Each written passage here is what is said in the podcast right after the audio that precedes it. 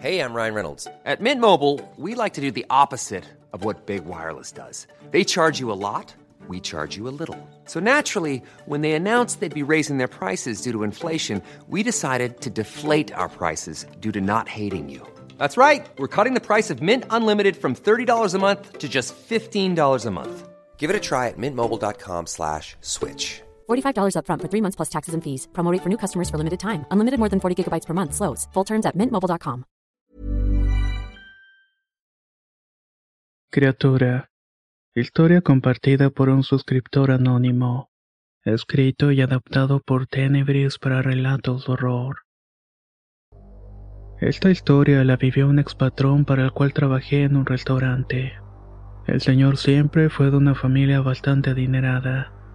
Se podría decir que tuvo a su disposición todas las comodidades posibles.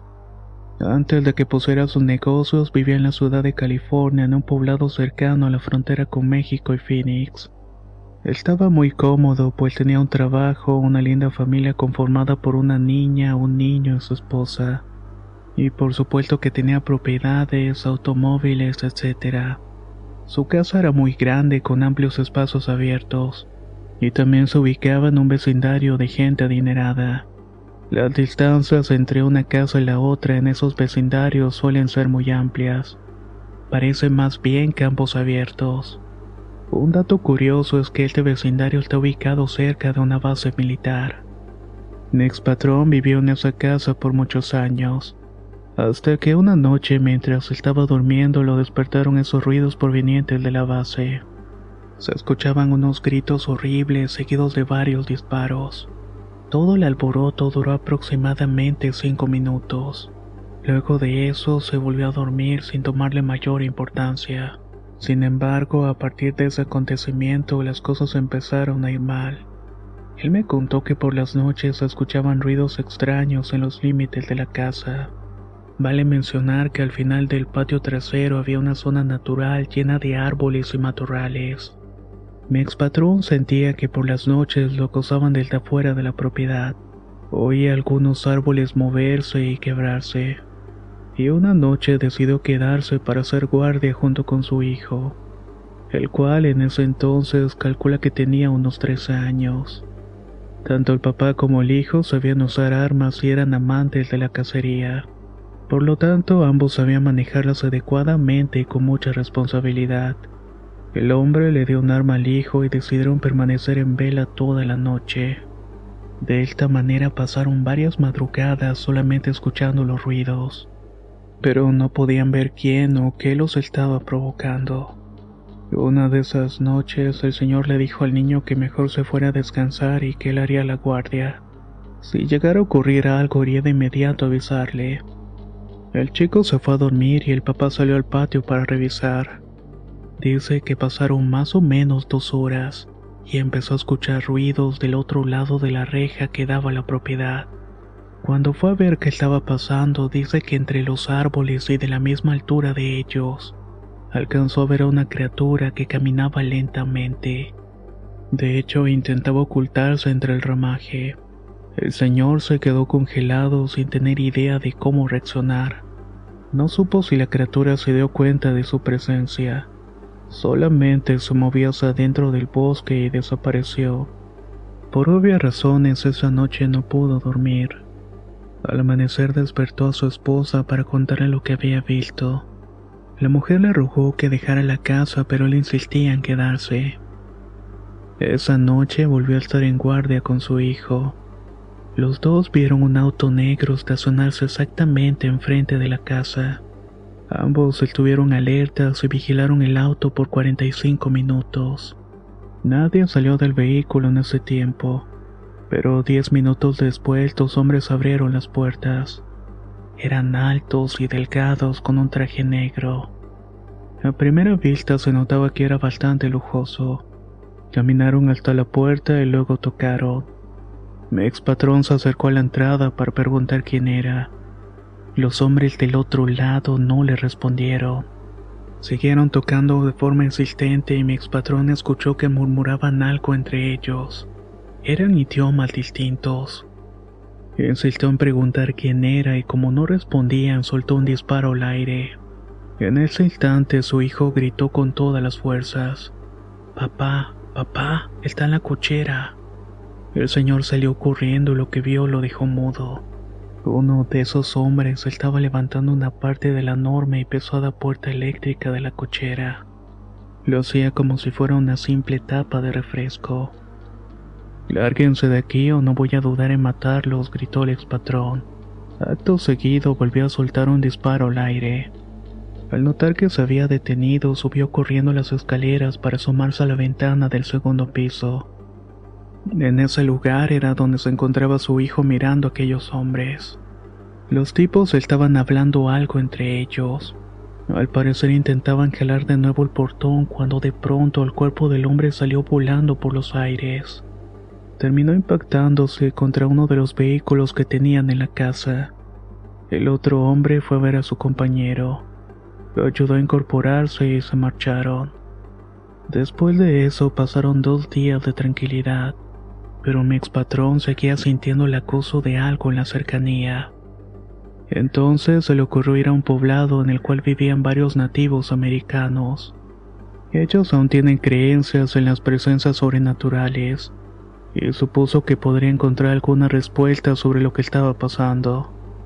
Ahí encontró un chamán y le contó lo que había vivido aquella noche.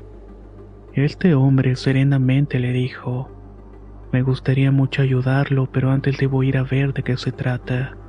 Si me dejas, quiero hacer guardia una noche contigo. Él accedió y esa misma noche llegaron a sus puestos. El chamán llevó un ayudante, una cámara instantánea y algunas armas. Cenaron primero y luego montaron la guardia. Después de un rato el chamán le dijo a mi patrón que se fuera a dormir, que él estaría alerta. Cualquier movimiento extraño o lo que fuera le estaría avisando. Mi patrón había pasado varias noches sin dormir bien, así que con mucho gusto le hizo caso. Despertó eso de las 5 de la mañana y salió a ver cómo estaban las cosas. Primero se encontró al ayudante del chamán que estaba en la parte de enfrente de la casa. Le preguntó por el chamán y contestó que había visto algo en la parte de atrás de la casa y fue a revisar. En eso vieron cómo el chamán venía corriendo hacia ellos con unas fotografías en la mano de la cámara instantánea. Para su sorpresa de todos, lo que vieron en las fotos fue algo increíble. Eran dos huellas enormes bien marcadas en la tierra. Sin duda era la silueta de algo que parecía ser el pie pero de una proporción gigantesca. El chamán muy serio miró al que en otro tiempo fue mi jefe y le dijo, jamás vuelva a llamarme. Esto está fuera de mi control. Lo que hay aquí es una entidad muy poderosa y no voy a arriesgar mi vida. No quiero saber nada más de ustedes. Así que por favor les pido que no vuelvan a buscarme. Terminando de decir estas palabras, el chamán tomó sus cosas, el ayudante y se marcharon. Ese mismo día el patrón decidió salir de la casa. Despertó a su familia y esa mañana partieron a México en donde tenía familia. Así fue como puso los negocios y jamás regresó a aquella zona. Cuando me contó esta historia, el señor me dejó ver las fotografías que tomó el chamán, y en verdad que las huellas eran enormes. Sí parecía un pie, pero sin los dedos. Además, al parecer tenía dos talones. Yo le calculo que las huellas eran de un metro aproximadamente. Otra cosa que me dijo el patrón es que al momento de escapar de aquel lugar varias camionetas llegaron. Los estuvieron persiguiendo hasta que finalmente cruzó la frontera con México. Sería un experimento de los Estados Unidos, un ser de otro planeta, una criatura de esos que dicen que cuidan las reservas naturales. Supongo que nunca lo sabremos. Esto me deja pensando que el gobierno sabe de muchas cosas que se nos ocultan se manipulan los hechos extraordinarios que pasan en el mundo, todo para mantener un cierto orden.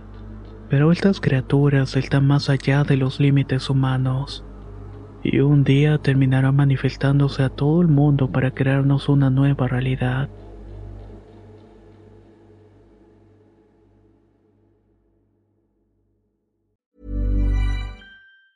Planning for your next trip? Elevate your travel style with Quince. Quince has all the jet setting essentials you'll want for your next getaway, like European linen premium luggage options, buttery soft Italian leather bags, and so much more. And it's all priced at 50 to 80% less than similar brands. Plus, Quince only works with factories that use safe and ethical manufacturing practices. Pack your bags with high-quality essentials you'll be wearing for vacations to come with Quince. Go to quince.com slash trip for free shipping and 365-day returns. How would you like to look five years younger? In a clinical study, people that had volume added with Juvederm Voluma XC in the cheeks perceived themselves as looking five years younger at six months after treatment. Look younger, feel like you. Add volume for lift and contour in the cheeks with Juvederm Voluma XC. Reverse signs of aging by adding volume to smooth laugh lines with Juvederm Volure XC. For important safety information and to find a licensed specialist, visit juvederm.com. That's J U V E D E R M.com. Not for people with severe allergic reactions, allergies to lidocaine, or the proteins used in Juvederm. Common side effects include injection site redness, swelling, pain, tenderness, firmness, lumps, bumps, bruising, discoloration, or itching. There's a risk of unintentional injection into a blood vessel, which can cause vision abnormalities, blindness, stroke, temporary scabs, or scarring. Talk to a licensed specialist to find out if it's right for you.